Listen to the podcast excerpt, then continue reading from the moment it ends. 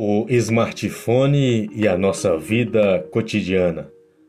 Não é de hoje que celulares passaram a olhar as crianças para muitos pais.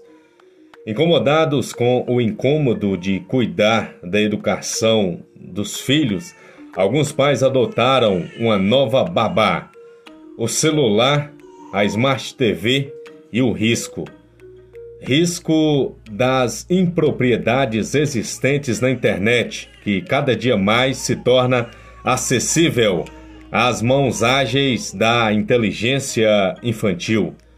Muitas vezes mais capazes que os próprios pais ao manusearem esse brinquedo extremamente perigoso.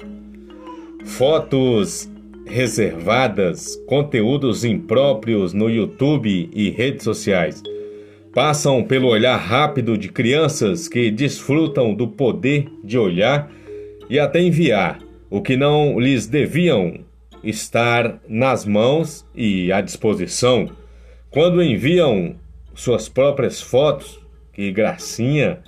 E quando as fotos são íntimas ou de alguém da família, os nudes, como fica? Mas, enfim, é o novo mundo o mundo dos apressados e atarefados pais de filhos que não tem tempo para olhá-los, nem para dar um brinquedo menos desaconselhável e reprovável que possa entretê-los, enquanto cuidam dos seus afazeres, muitas vezes em outro celular. Então, carecemos de autoridade familiar essa autoridade familiar que está na Bíblia.